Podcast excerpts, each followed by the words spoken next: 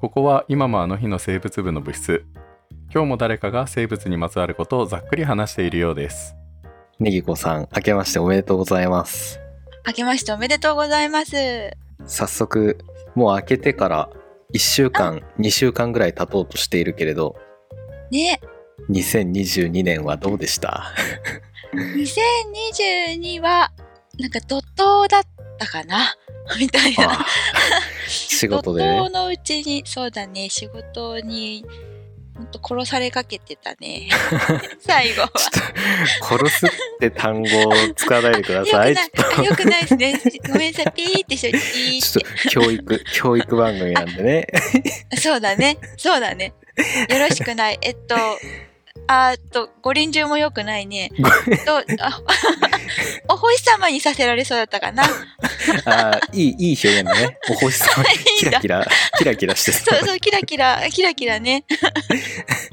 星になるところだったわけだね。あそう、星になる、なるとこだった。星になった方がきっと幸せだなって思いつつ毎日過ごしてたな。そんな大変なちょっと2022年だきったんでつすかっね。た。うん。あーそうか。まあ、でしたね社会人、もう、うん何年かやり、やってますもんね、もう僕たちね。そうですね。ね何年目だ ?7 年目が終わるのか。ああ、そんぐらいじゃない ?10 年いってないぐらい。か。ね。うん。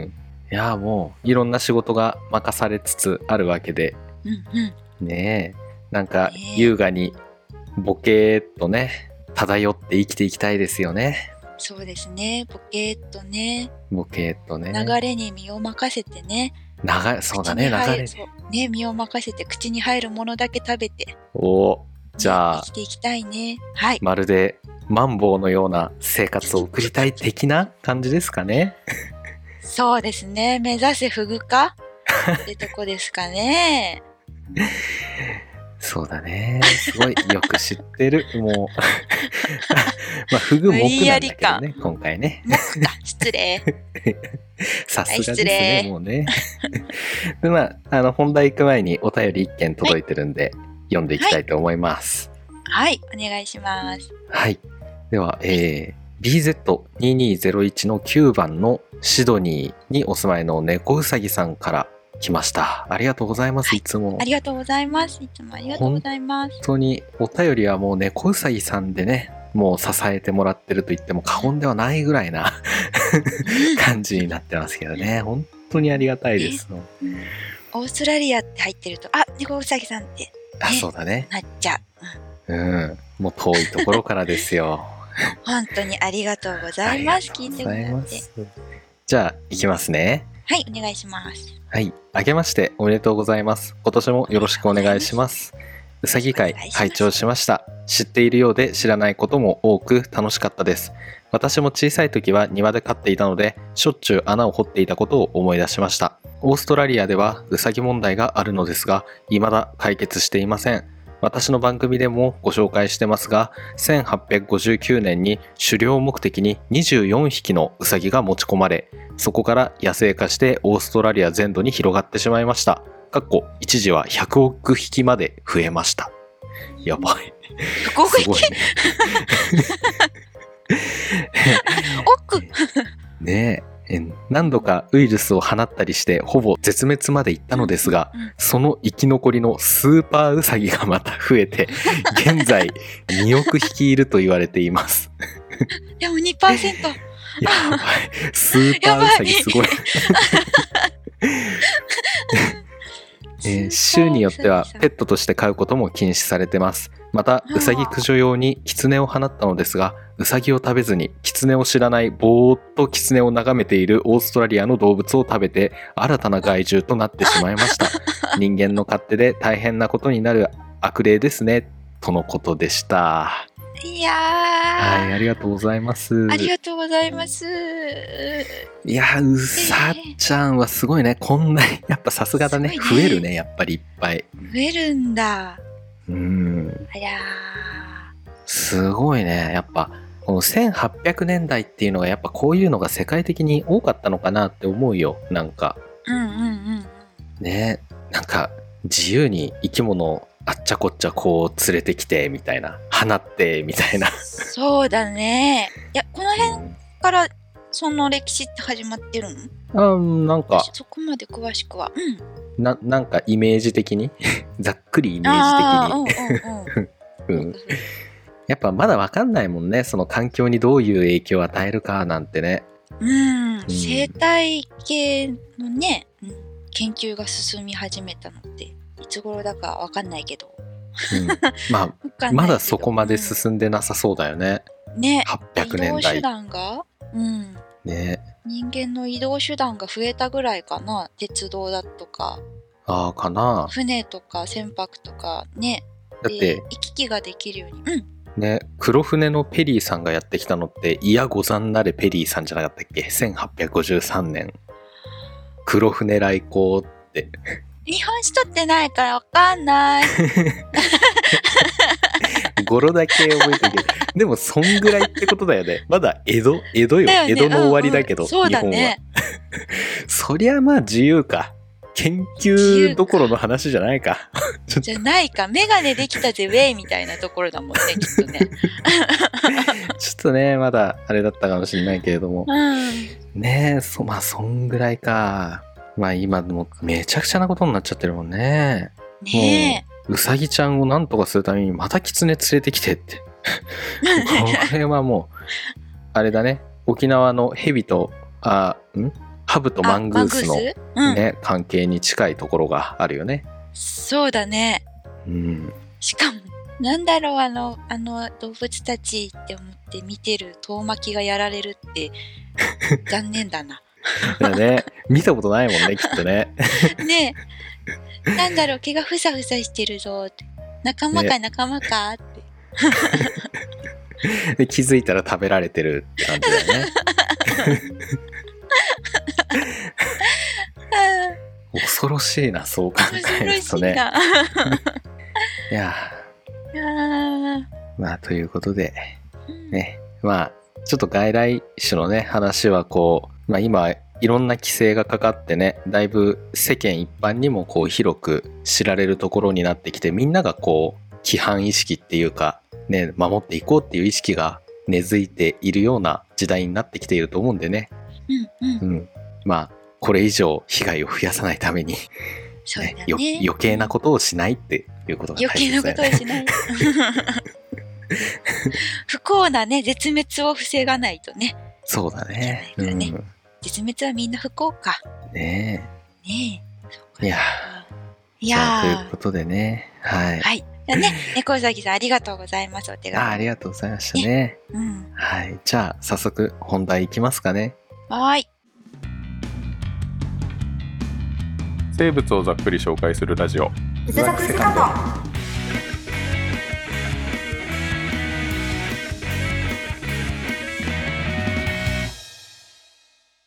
今もあの日の生物部、豊です。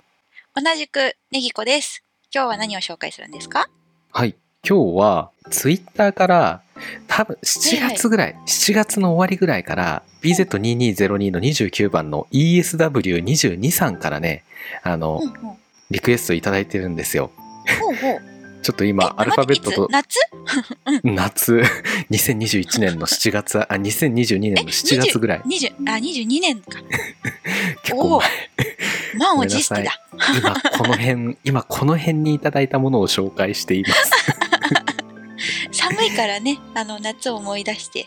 ねうんえ、うんはい。そうこちらねリクエストいただいたのがマンボウについてぜひということだったので今日はマンボウについてざっくり紹介しますはい。はいマンボウねいいですね。もうん海に生きる人としてはねぎこさんはもうよく知っていることだと思うんですけれどもうんうん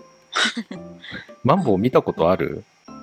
海では一回見たことある おあるんだふ船の上から、うん、あすげえ調査中にみんなが、あのブリッジでざわめき出して船長さんが「うんなんだあれなんだあれなんか浮いてるぞ」みたいな、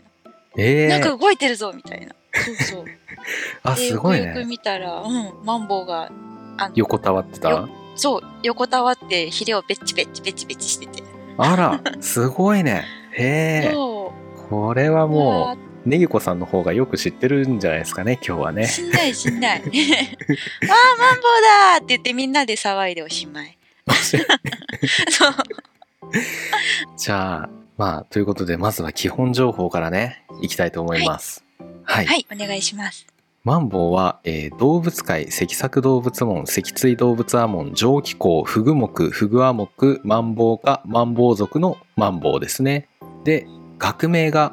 モラモラ ですかわいい、もらもら。モラモ ラ。で、モラってのはラテン語で石臼っていうのを意味してて、なんか、へえ。なんかマンボウの丸い体を石臼に例えたものって言われてるらしい。おー。当時丸いものが石臼ぐらいしかなかったのかなってちょっと思うけど。 どれでね、まあ、ねちょっとわかんないけど、なんか、で、このラテン語のモラってのは、英語ではうん見るっていう意味合いになって、見るってのは粉砕機とか、ね、製粉機とかって意味があるらしいね。うん。うんうんうん。だからこう、胡椒を引くやつでペッパーミルとかっていう風にも使われてる言葉だよね。うんうん。そうだね。ペッパーミル、ソルトミル言うね。うんね、そう。へえ。まあ、そんな感じなんだって。ほいで和名なんだけどさ和名のマンボウって何なのかっていうと実はちょっとこれとラテン語のところと近くてまあ諸説あるんだけど丸いっていうものを意味するのはなんか満とかさ満月の満とはかい円とかだよね。うんうんうんとあとはもともと昔から魚を棒っていう風になんか言うらしいんだよね。棒うんなんとか棒。うん、ちょっとこの辺具体例が出てこないんだけどなのでこの まあまん丸い魚、うんまん丸い棒だからマンボウじゃないのっていうあーふうに言われてます。はい、はい、そうなんだ。ね棒、棒。うん何も出てこないや。で英語の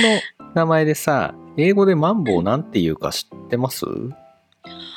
あ、そういえば知らないの。あ嘘本当に何多分ねさ言ったらねあーってなると思マジでう。うん、ほらあのえ、もうこもうこの流れだとサークルだとかさ。ああでもフル日常生活にさそれこそ今回海の調査でてか調査って出していいのうん、うん、うん、うん。うん、大丈夫。よしなの大丈夫、で大丈夫。まあうん今回ネギ子が見たその海から見たマンボウはあれ一体何をしてたかっていうとまあきっと日光浴的なことをしてたんじゃないかなと思うんだよね。うんうんうんうん。うん、マンボウってそういう習性後で話すけどそういう習性があるらしくてさうんうん。だからお日様とちょっと関係がある的な三あうんえ、何三三もサンうもうまんまよ三フもィうッシュおすサンごフィいッシュですか正解ですサンフィッシュですよねへえう。んへえ。へそうなんえ。ですよちょっと賢くなったぞ。まあそうなのよなのでなんか英名はなんか日本と同じくその丸い体を太陽に例えたっていう説があるらしいんだよねだからあうんうのん英名ではねうんあのサンフィッシュとかって呼んだりもするということですねへえ。ね、まあ、日光浴するところから太陽の魚とも呼ばれるようになったらしいです。まあ、説の一つとしてね。うん。なんか神々しいね。神々しいよ太ね。陽なのんかね、魚。かっこいいよ ね。サンフィッシュってかっ。こいいね。そうなんです よ。うーん ね。で、ちなみに分類的な話をすると、そのマンボウ族の魚は、2017年の時点で、マンボウ、牛マンボウ、隠れマンボウの3種に分類されてますね。うんうん。でこれね多分有名な話で知ってると思うんだけど竜宮の使いっていうのが属する赤マンボウ目っているんだけうどんうん竜宮の使いってねあの長いすごい深海生物みんな大人気の深海生物だよ ね 大人気だ ね。そうあの人は赤マンボウ目に属するまうんうあんところで、ね、竜宮の使いはマンボウなんですよっていうのを聞くと思うんだけどもうんうん実は赤マンボウ目とこのマンボウっていうのは禁煙じゃないのでだから別の魚です赤マンボウとマンボウって見た目がちょっと似てるけどうんうん確かに。カマンボウ目だから目が違うからってことか上気候だっけそう気候であってる上気候までしか一緒じゃないのかそうなんですよだからだいぶ違うかなってそ感うだじ、ね結構イメージ的には離れてるねううんんねということでちなみによし、まあ、ちょっとこの赤マンボウね実はうんうんもしかしたら食べてたりするかもしれないですねね別のいつ名の間前にかで、ね、うん、食べてるかもしれない。はい、委ねますということで、 はいはい、まあうんで、うんじゃあね、えーこのマンボウの起源なんだけれども、まあ、はい分類にもある通りね、もうフグの仲間なんですよ、うんうん、ね、フグ目なのではい、うんまあすごいねニギコそこまで知ってたんだねあの、なんだっけかな、口がさ、うんマンボウって結あ構うんおちょぼ口っていうか、ね、うんうんフグの口と似てるじゃないまあそうねうん、可愛いなと思って見てた。まあま あ、まあそんな感じで、そう、実はフグが進化したものが、まあマンボウ。まうあんざっくり言うとね。うん。うんで、まあ自然界では弱肉強食で敵に食べられたらさ、終わりなわけで、まうんうんあ、あのフグってね、ぷくって膨れ上がるけど、簡単に丸飲みされないように、まあそういう膨らむ能力を得たんじゃないかって言われてますね。うんうん、うん。で、骨があるとさ、膨らむ時に邪魔じゃないうん、邪魔、折れちゃうよね。ねだからフグには腹びれとかそれを支える骨なんかあ骨とかそのお腹周りに骨がないんだよねフグ自体がそうだね、うん、うん、なので本当に一部にしかないね。そうそうなのでそんなフグから進化してきたのであの、うんみんな見たらびっくりすると思うけどマンボウの骨格ねあれはもうお腹周りに骨がないよね、ヒレ、ヒレなのかなって、ヒレだけなのかなって感じだよね。うん、ね多分あの骨が化石から出てきてこの世にマンボウって生き物がいなかったら多分うまく復元できないと思うあの骨だけ見てなんかドーナツみたいな生き物がいたのかなみたいにね思っても仕方ないかもしれな いね。ね骨だけ見ちゃったら無理だと思うねそのうんまあ肉の痕跡だとかでうこんううんいろい皮ろとかね あ見てれやればば。復元できるんだろうけど、うん、うんまあだけど骨だけ見てまさかマンボウのあのフォルムになるとは誰も想像できないような骨格してるもん ね。無理だね。うん、なんかねねもっとなんか強そうな殺傷能力高そうなあ生き物になりそうだよね。うん、本当に。なんすごいよね。ちょっと、ぜひ、仏部員の皆さんね、うんよかったら見てもらえたらと思います。骨格、マンボウのマ骨ンボウ格。骨格で検索。ね。ね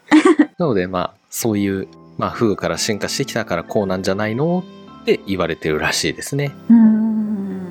はい。うんで、うん分布はもう世界中の温帯および熱帯海域に広く生息してるみたいだね。うんうん。出会ったのもそんぐらいその辺のとこそ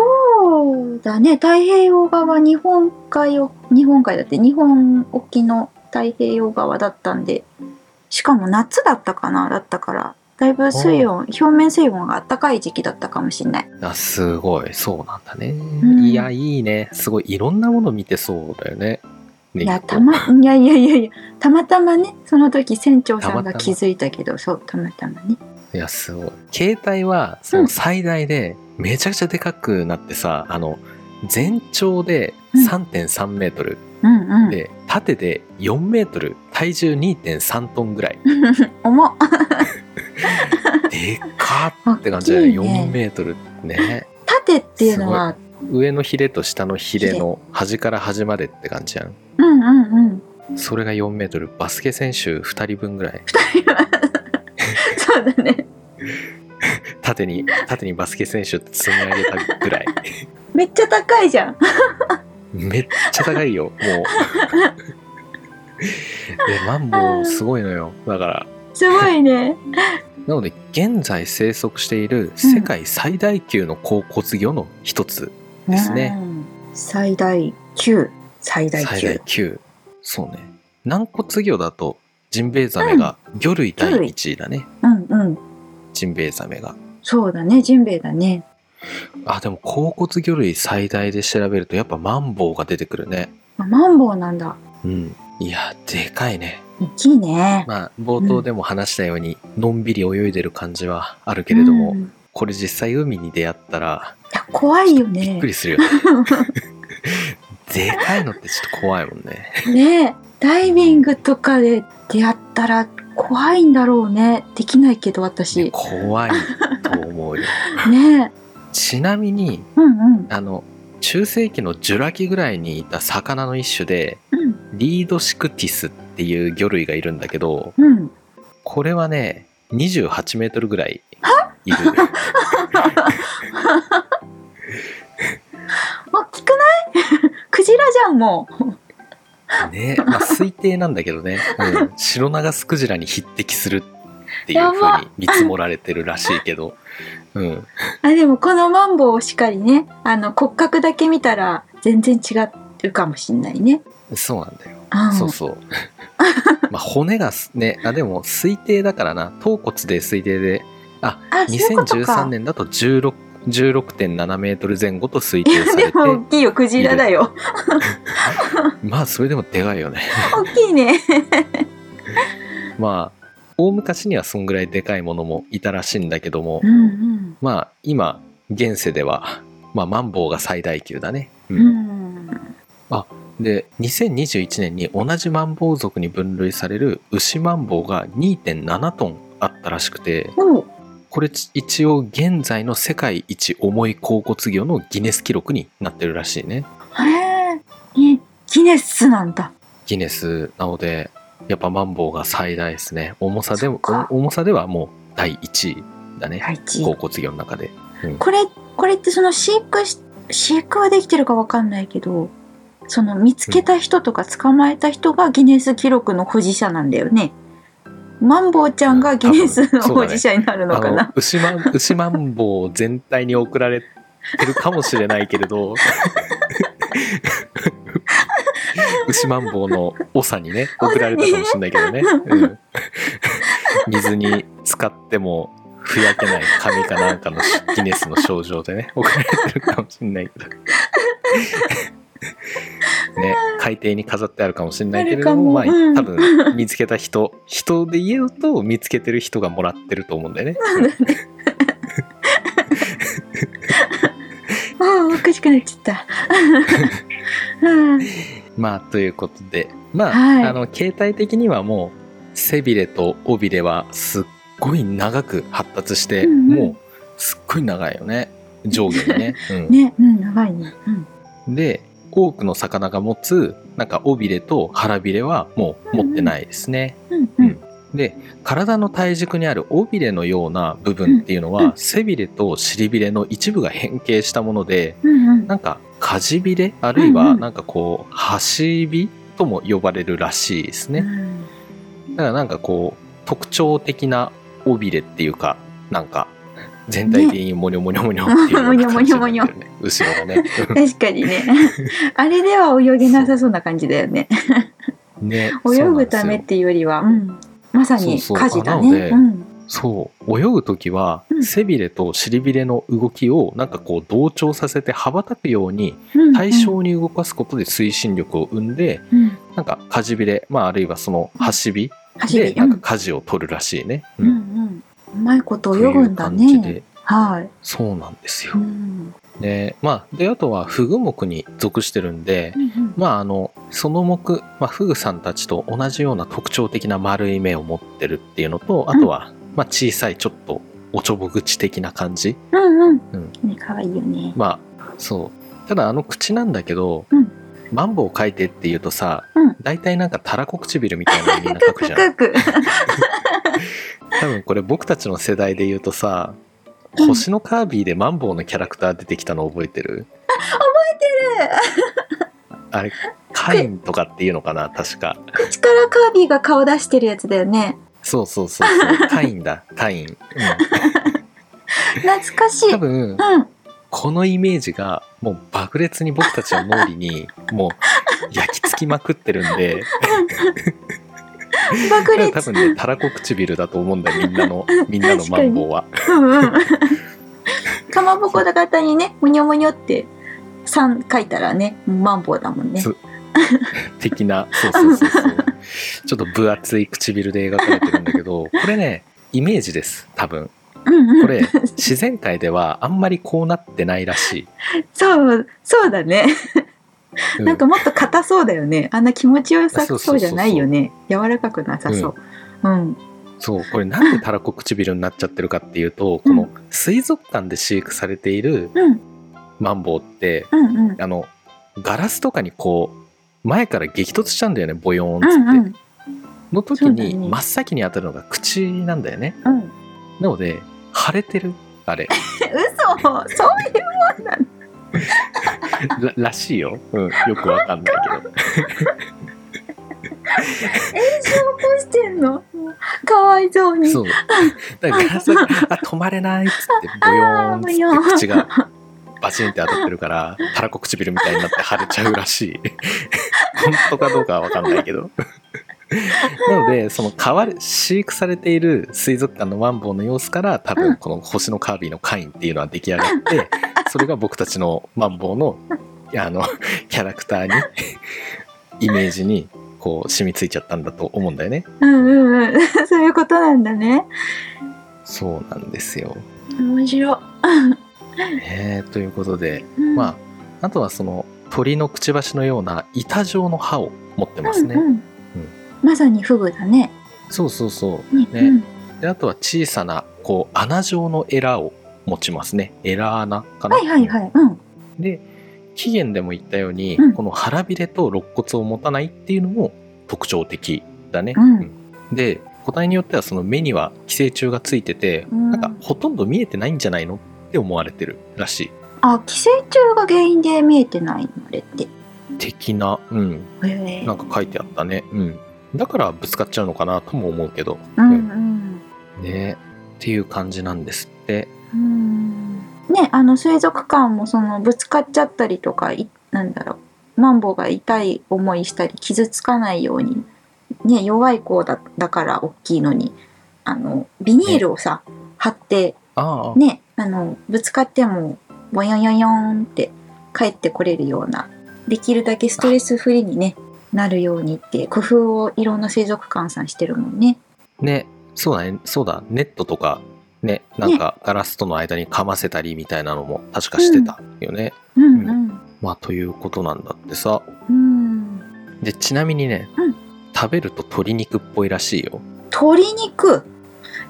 そトヨさん食べたことあるうないですえあるなんかの時に腸だけ食べたことあるんだよねあ腸ね、うんあすごいねどこだったか全く覚えてないんだけどどっかの居酒屋すごいね鳥鳥マ鳥ンボウの腸そううそうマンボウの腸ですよって出されたんだけどお醤油の味だったな鳥それ醤油につけてるからじゃないそうそうそうまあちょっと身がね身うはん鳥らしいよ、でも、 うーんちょっと食べてみたいな、はい、ね、うん機会があればぜひ、ねぜひぜひ食べてみたいですはい、はいで、まあ、続いて生態なんだけれどもうんねなんかね最近までその外洋の表層で浮遊生活をしてるんじゃないのって考えられてたんだけれどもうんうんなんか研究によって生息の場所が実はね深海にまで及んでいるっていうことが分かったらしいんですよ。ほいほいうん、でうんそうもう深海といえばネギ子さんですよね。いやいやいやいやいや、そそれを言ってます。ですめっちゃ嬉しそう。嬉しい。う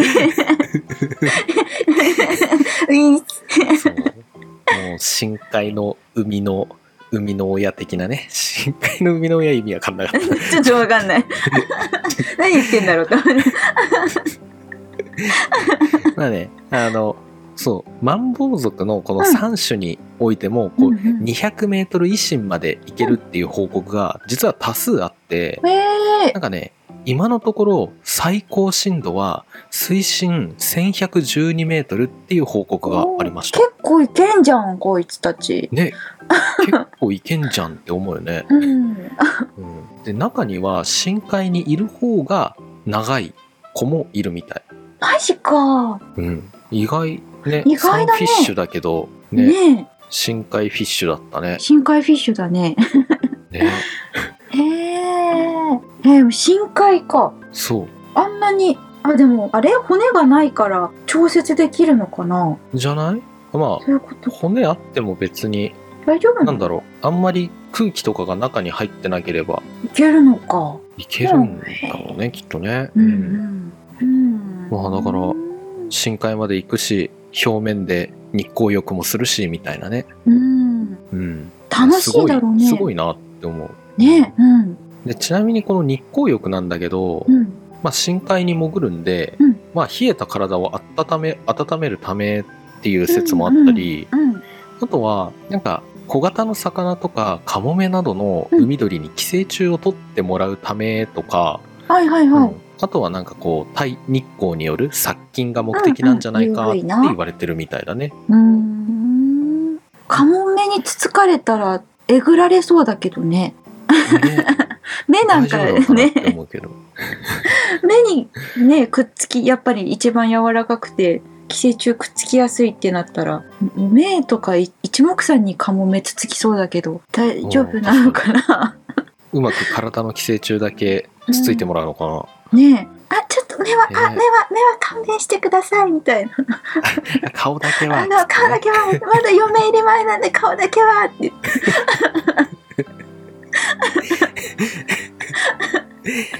ああそうかもしんない。ちょっと意思の疎通が取れてんのかもしれないねか。もしれない ね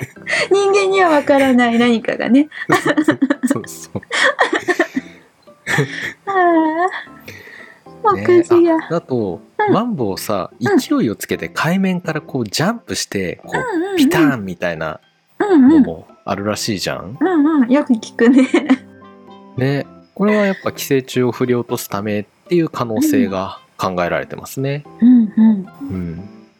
まあそんなこんなで、なんか結構寄生虫との戦いを繰り広げてるみたいだ。ねえゆっくり親木がゆっくりだから寄生虫もつきやすいだろうしね見つけちゃえばねあ、かもしんないね。ね、うん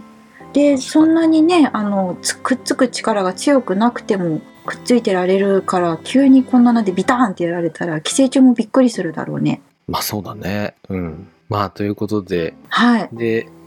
植生は、まあ、クラゲとか動物動物プランクトンとかあとうはんうん深海性のイカやエビイワシカニホタテなどの残骸もなんか発見されてるんで、まあ、そういうのを食べてんじゃないかって言われてるねめっちゃ泳ぐじゃんめっちゃ泳いでるうん いろんなもの食べるからいろんなところに行くんだねめっちゃ泳いでるねエビとかホタテとか人間でさえ手づかみできなくない早すぎてイカもえイワシも無理じゃない、だから食べるときは遊泳力がさって速くなるらしいよすごっポテンシャルの塊じゃんねえはそえー、で、あとはね、繁殖とか産卵様式様式は、なんか今研究途中なんだけれども、うんうんなんかね、卵巣内に様々な成熟段階の卵細胞があるっていうのが見つかったらしくて、うんなので複数回産卵すると考えられてるみたいだね。うんうんで過去には8000万個の卵を持っていたっていう情報がありました。おお8,000万個ちょっと想像できないけど8,000万個そう。体の中に8000万個の卵あって、まあ、なんだろうな、成長したものからこう、ちょいちょい産んでいくっていうような感じなのかな。うーん成熟段階さまざまな成熟段階の卵細胞があるってことは常に卵を、うん、と成長させて埋める状態ってことじゃないかな。繁殖期とかそういう概念はないのまかな、あ、そこにあ合わせてるんだと思うんだけどね、排卵、排卵っていうか、その、卵を出して、多分体外受精だから、そうだよねうまい具合になったところでオスと出会って、うんいつでも卵出せるよっていう状態にしてるのかもしんないね。うんうんうんそういうことか常に準備万端なわけだね、常に準備万端っていう感じなのかもしんないね。はい、えで、マンボウは死魚、当ー時、うんまうんあ、赤ちゃんだね。ちっちゃい時なんだけど、赤ちゃんだねこのフグの死魚に似ているうんうんうんうんうん、だよねう、うんで実はなんかこうみんなが見るような尾びれもあるんですよこの時は尾びれもあるんだ、うんなんかイガイガになっるのは見た気がするんだけどああ種類によるのかもねまあヒレがあるのか、そうなんですようん、ヒレが尾びれがあるみたいでうん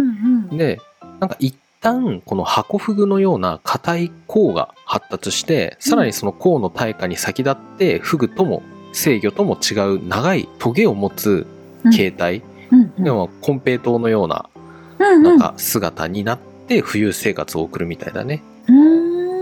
そそうなんですうでやがて針がこう退化してうんうんこの時に尾びれも退化して最終的にはこの生態の姿になるっていう感じあーはいはいはいなので、変態するような感じ、おたまじゃくしから変えるみたいな、そんなイメージ、うんうんなんか、そういうね、なんか二段階変形ができるわけですよ。あうん、ーかっこいいねへーそうそう そう。なので、このは針、このトゲが長く鋭い時期をうんモラカンサスっていうらしい。モラカンサス妖精モラカンサス妖精とかっていうらしい。そうそへえこれは知らないと分類できないねうねうえ、んモラカンサス妖精モラカンサス妖精覚えたぞ 出会えるかは分かんないけどねあぜ ひ、ぜひちょっと、ね、見つけてもらって。ねえプランクトンネットとかに入ったら面白そうだねああ、ぐらいじゃないサイズ感は。うんうん。大体1ミリ、い1から2ミリぐらい。ああうんうんギリギリ引っかかるかないけそうかな。うん そうう。んあとは全長40センチぐらいの若い個体が群れを作ることも報告されてるね。可愛いねマンボウが群れ作ってるのってなんだかね、うん40センチっていうとちょうど可愛いサイズ感だよ ね。ねえへうえん。ちょっとメートルとかになると怖くなってくるけど。お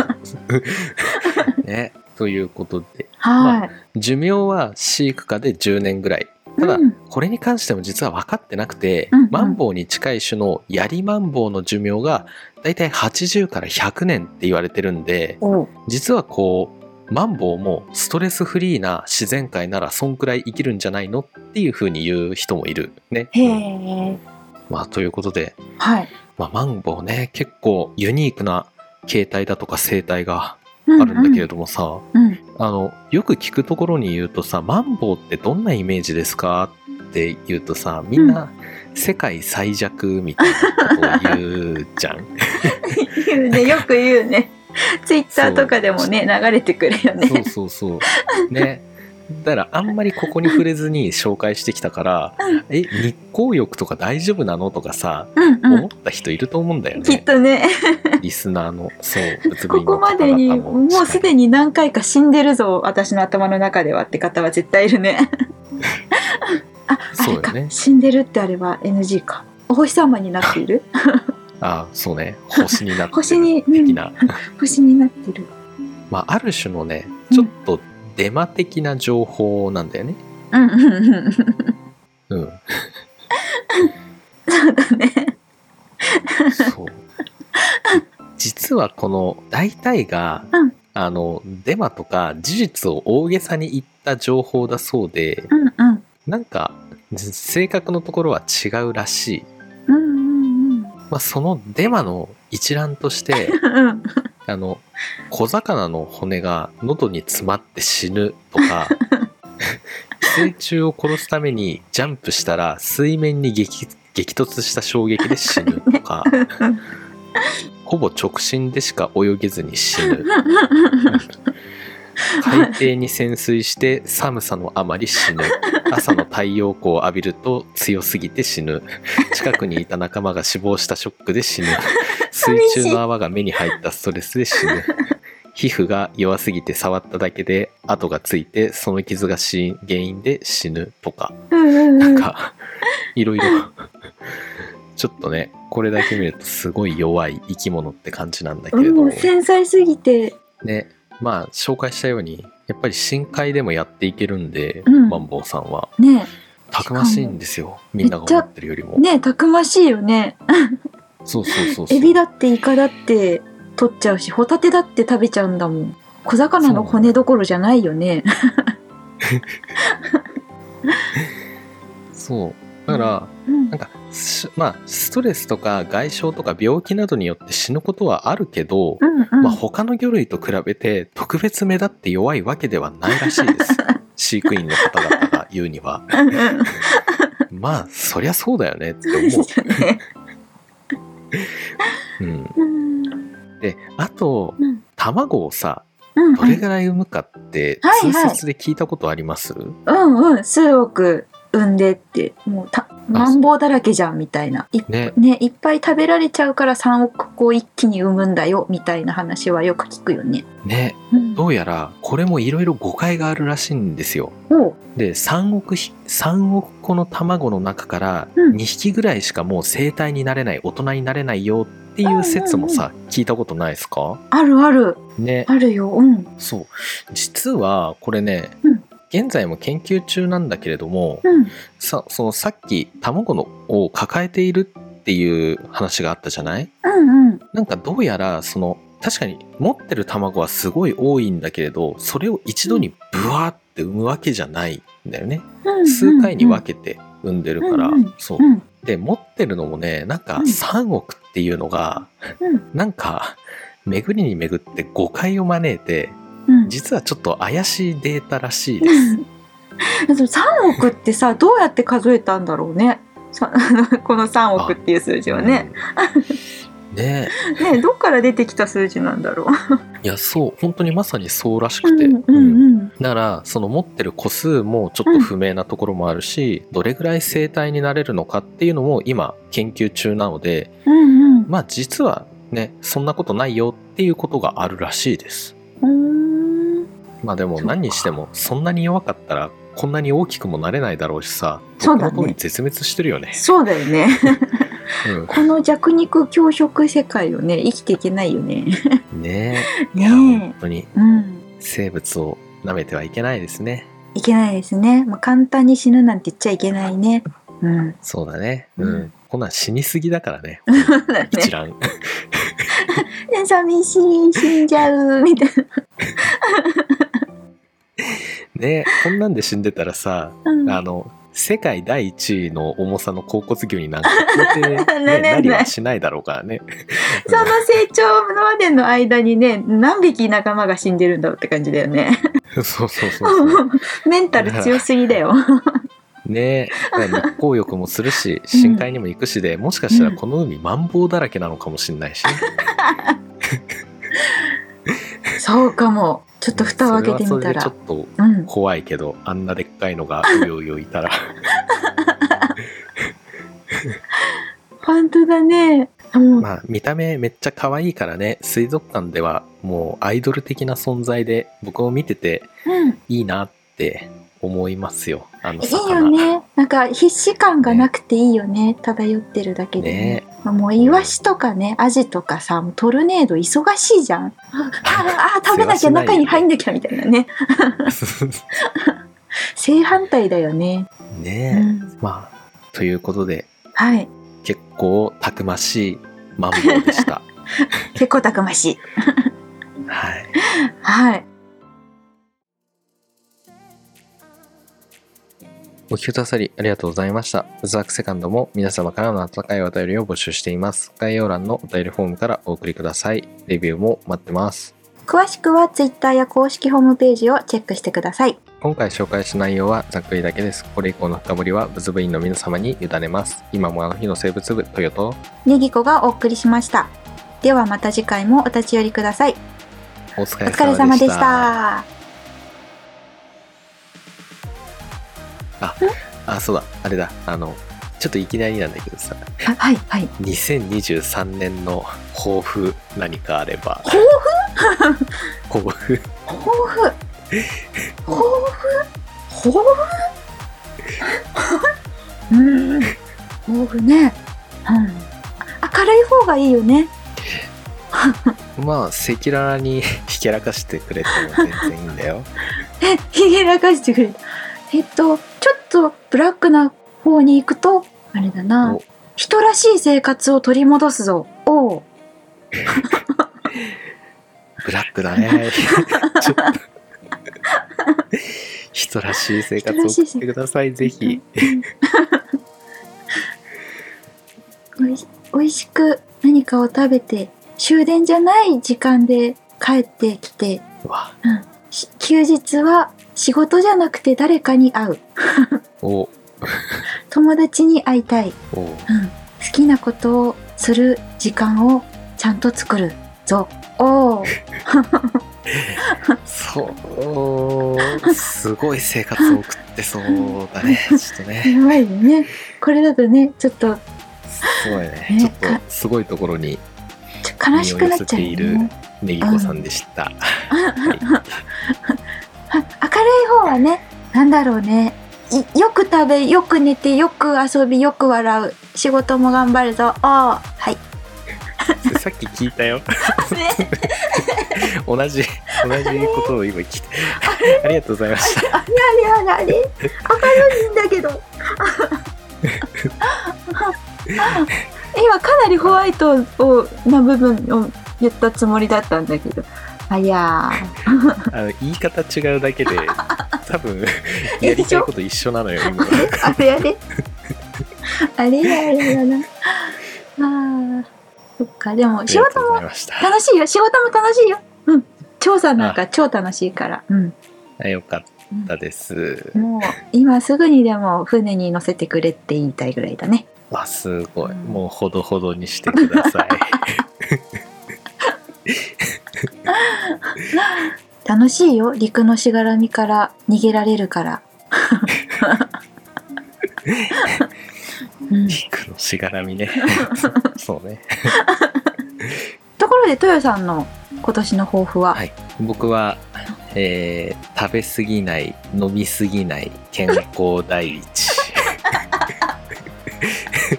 本的なところじゃんお互い様だよこれは朝からすごいつまらない抱負と 罵られた抱負ですが、そうなのねまああーいやね健康あっての我々のね生活だからねそうですよ、うんね、健康第一でいきましょう本当に本当に大事体も心も健康第一健康第一ですねはい、ね、うん、ねしかも今年ねあのちょっとあのバレちゃうけど数え大役なんだよね、我々女性我あそうなの私たちの年代うん年ってえーちなみに僕た僕年齢いってるからあこそのっずかとここのメンバーの年齢は全員知ってることになるえい数え33で大役です大役の翻訳ですやっべえすごいね人生においてすごいところだねやばい年に入っちゃってるもんね役落としにえー厄払いしてもらわなきゃと思ってまずまず自分時間で今月中に厄払いしてもらいに行こうと思っておりますを見てきてください行ってきますもう一刻も早く一刻も早く本当に一刻も早く本当についてるもの外してもらわなきゃ本当に本当に本当に もう一個すんごい超でっかい役来ちゃったもんねびっくりするそほうどねうそうか役かんうんやだね怖いなそういうの怖いねうんね差し迫ってきてる感本当だよいやーあのうん気をつけて丁寧に行きますいやいいね丁寧な暮らししましょうね丁寧な暮らしねうんうんちょっと憧れるよねリンネルとか呼んじゃったぐらいにしてねうん